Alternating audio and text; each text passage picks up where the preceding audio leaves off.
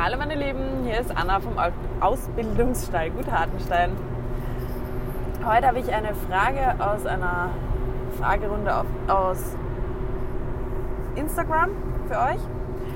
Und zwar, die Frage ist recht banal, meine Meinung zu anderen Reitweisen.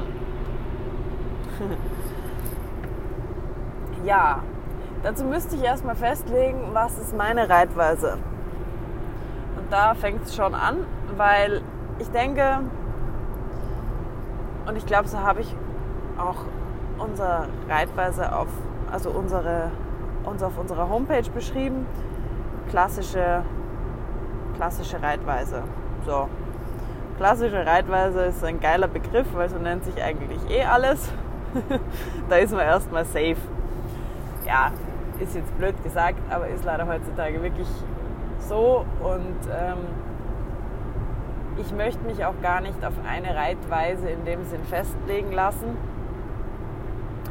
Ich habe in sehr, sehr, sehr viele Reitweisen hineingeschnuppert, sei das jetzt Westernreiten, ähm, äh, barocke Reiterei, das typische klassische Reiten, das englische Reiten. Ähm, bin auch gesprungen, ich hatte Unterricht bei Vielseitigkeitsreitern, ähm, ich bin Gangpferde geritten, ich habe, ähm, ne,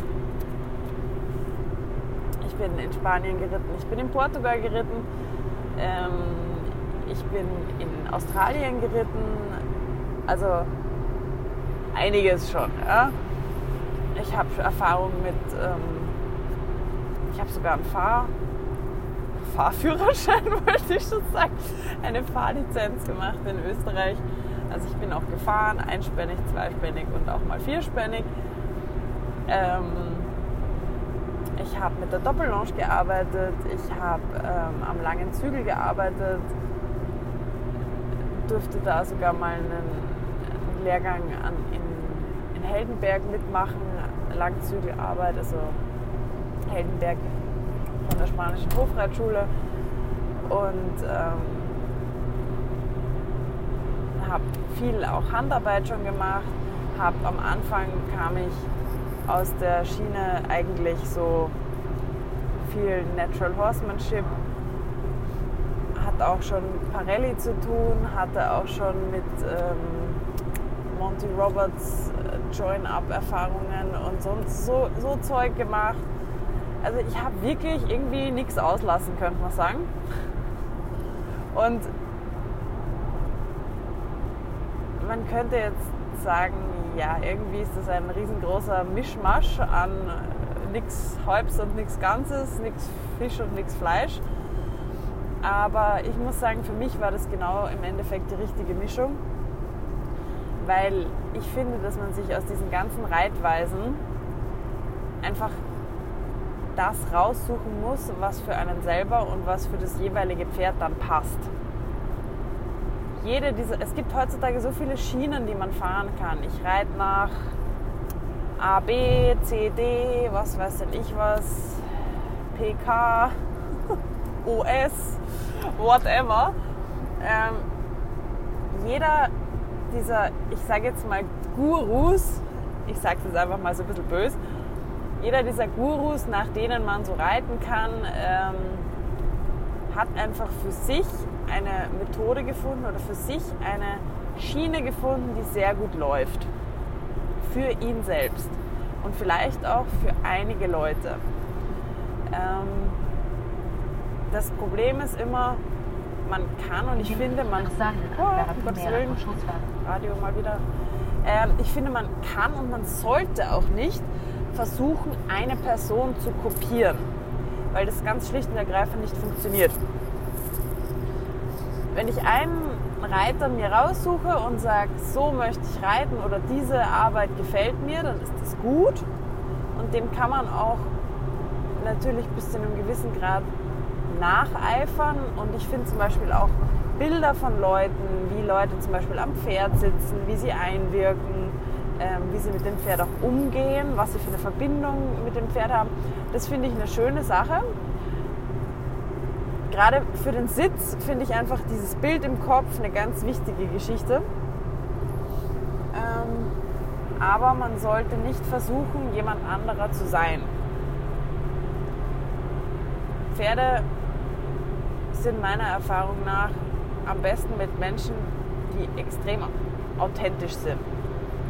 Pferde reagieren am besten, wenn man authentisch ist. Dann glauben sie dir deine Persönlichkeit. Und die merken, wenn du dich verstellst. Die merken, wenn du versuchst, irgendwas zu kopieren. Ähm, die merken, wenn du nicht du selbst bist. Was viele Menschen vielleicht nicht merken, aber das Pferd wird es merken. Und im besten Fall, unter Anführungszeichen, reagiert das Pferd so, dass es dich halt einfach nicht so ernst nimmt oder dass es dir vielleicht ähm, nicht voll vertraut, weil du ihm nicht zeigst, wie du wirklich bist. Im schlimmsten Fall kann das Pferd aber auch sagen, hey, du zeigst mir nicht, wer du bist, ich kann dir nicht vertrauen, vielleicht bist du sogar ein Feind und, oder vielleicht bist du sogar für mich gefährlich. Und, oder vielleicht, ähm, wenn ich ein ähm, bisschen dominanteres Pferd habe, kann das durchaus auch mal sein, dass das Pferd dich dadurch sehr in Frage stellt und das ist natürlich, kann dann unlustig werden. Ja? Also von dem her finde ich, dass es, da geht es jetzt schon viel um das Mentale auch, aber auch im Sinn von, das Gleiche lässt sich für mich auch übertragen auf Hilfengebung, auf Einwirkung, auf ähm, ja, bis hin zu, ich möchte fast sagen, bis hin zu Equipment. Weil es gibt so viele verschiedene Sachen. Nehmen wir den Sattel. Ja? Sattel und ähm, Gebiss oder Reithalfter oder was auch immer, was ich halt auf den Kopf drauf mache. Ja? Da gibt es ja für jeden dieser Bereiche, gibt so das passende Equipment. Jetzt sagen wir zum Beispiel, ich möchte mich nach der akademischen Reitkunst fortbilden. Und da gefällt mir zum Beispiel, aus der akademischen Reitkunst gefällt mir zum Beispiel sehr gut, ähm, was weiß denn ich was, äh, die Arbeit mit dem Kappzaum.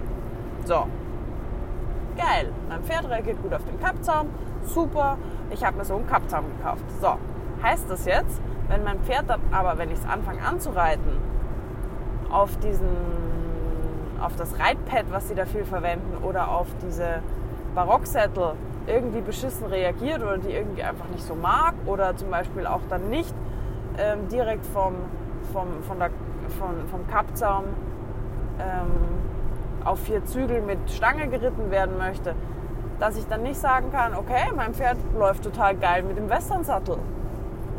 So, habe ich schon übelsten Stilbruch, weil jetzt habe ich einen Kappzaum und einen Westernsattel. Heißt, jetzt muss ich die Westernschiene fahren, oder wie? Okay, gut. Hm. Jetzt findet mein Pferd aber das Westerngebiss nicht so gut. Darf ich mir jetzt ein Dressursprengergebiss kaufen, wenn mein Pferd darauf gut reagiert? Oder nicht?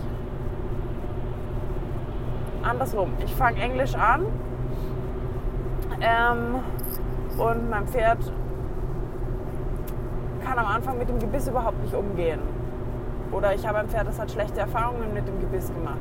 Und ich merke dann irgendwie, hey, mit dem Bosal von meiner Stallnachbarin geht das Pferd total geil und voll zufrieden. Darf ich das dann nicht verwenden? Das wäre einfach, das wären so Einschränkungen, die finde ich einfach dämlich warum soll ich mich aus diesem ganzen, wir haben heutzutage so viel, es ist zwar auf der einen Seite sehr viel so verspreiselt, aber ähm, also es gibt so viele, viele so Einzelwege. Aber wenn man sich das alles ein bisschen anschaut, wo diese ganzen Wege herkommen, was, äh, wie sich diese Reitweisen entwickelt haben, dann muss man am Ende des Tages sagen, dass alle diese Reitweisen irgendwo ja doch die gleichen ursprünglichen Ideen haben. Ende des Tages hat jede Reitweise das Ziel, ein zufriedenes, gesundes, leicht an den Hilfen stehendes Pferd zu haben. Zumindest in der Theorie. Was es dann wieder in jeder Reitweise für Abweichungen, Abnormalitäten oder ich möchte fast schon sagen tierschutzwidrige Fälle gibt, das ist wieder ein ganz ein anderes Thema. Aber auch das gibt es in jeder Reitweise. Egal ob Western, Springen, Vielseitigkeit, Dressur, Islandpferdereiterei, ähm, Working Equitation, äh, was gibt es noch alles? Vaquero-Reiterei, alles. Da gibt's und auch einfach der gemeine Freizeitreiter, der ohne Sattel mit dem Knotenhalfter durch den Wald tuckert, ähm, ist nicht immer nur positiv fürs Pferd. Das ist einfach so. Also es gibt in jeder Reitweise, wenn man sich umschaut, ganz, ganz, ganz tolle Pferdemenschen. Ganz tolle, die einfach ein unheimlich gutes Gefühl haben, die unheimlich ähm, authentisch sind mit dem, was sie tun, auf die die Pferde extrem gut reagieren, die sich ganz tolle Sachen überlegt haben. Ähm, und es gibt in jeder Reitweise einfach Arschlöcher. Entschuldigung, aber so ist es. Und ähm, von dem her fand ich die Frage ganz, ganz interessant. Aber ich bin einfach grundsätzlich der Meinung, und das ziehe ich auch knallhart so durch, ähm, dass man sich aus allem, ob das jetzt Reitweisen sind oder Arbeitsweisen, ähm, am Boden oder im Sattel, dass ich mir für mich selber aus allen Dingen was rausnehmen kann, dass jeder Mensch anders ist, jedes Pferd anders ist und auch die Beziehungen zwischen einem Pferd und einem Menschen verändern sich über die Zeit. Von dem her muss ich mich einfach immer anpassen. Und ich finde, man sollte mit seinem Pferd eine gewisse Linie drin haben,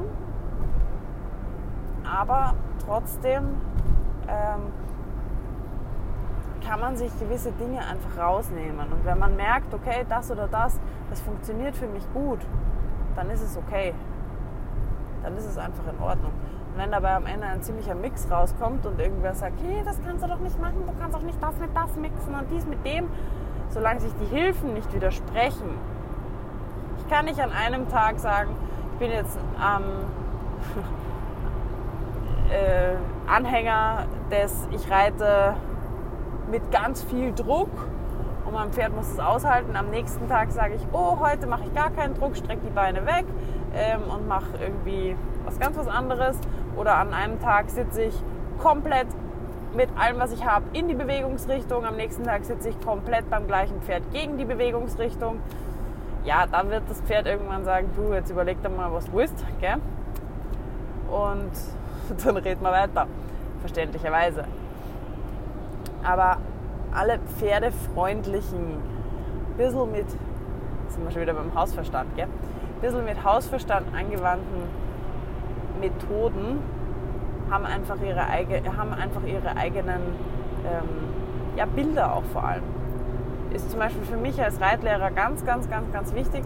Ich schaue mir extrem viele Leute an, extrem viele auch andere Reitlehrer, nicht um die zu kritisieren oder um zu sagen, nee, das war scheiße oder irgendwie ihnen was wegzunehmen, sondern einfach jeder Mensch oder jeder Reitlehrer hat verschiedene Arten oder auf eine ganz persönliche Art und Weise einem Schüler was zu erklären, näher zu bringen, ihm ein Gefühl oder ein Bild zu vermitteln, das ihm wieder ein Gefühl vermitteln kann.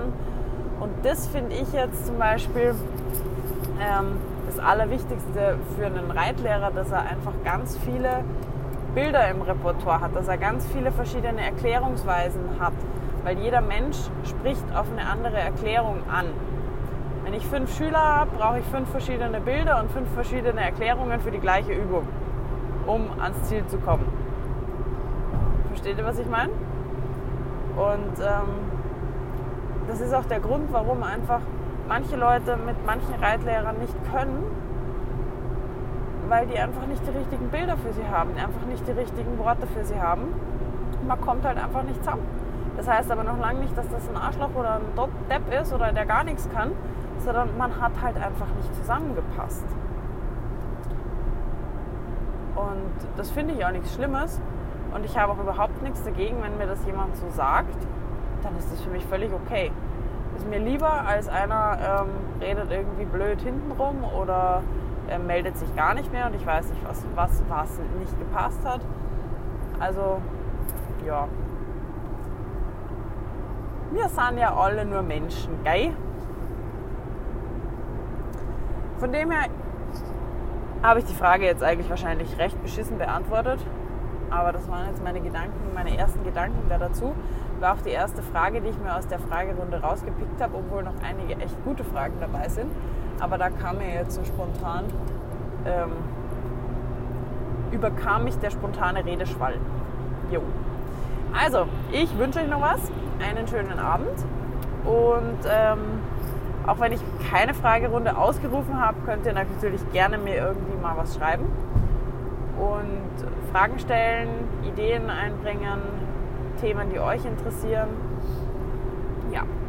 Gern auf unsere E-Mail-Adresse info at gut-hartenstein.de oder auch auf Instagram oder Facebook. Ja? Also euch noch einen schönen Abend. Ciao, ciao.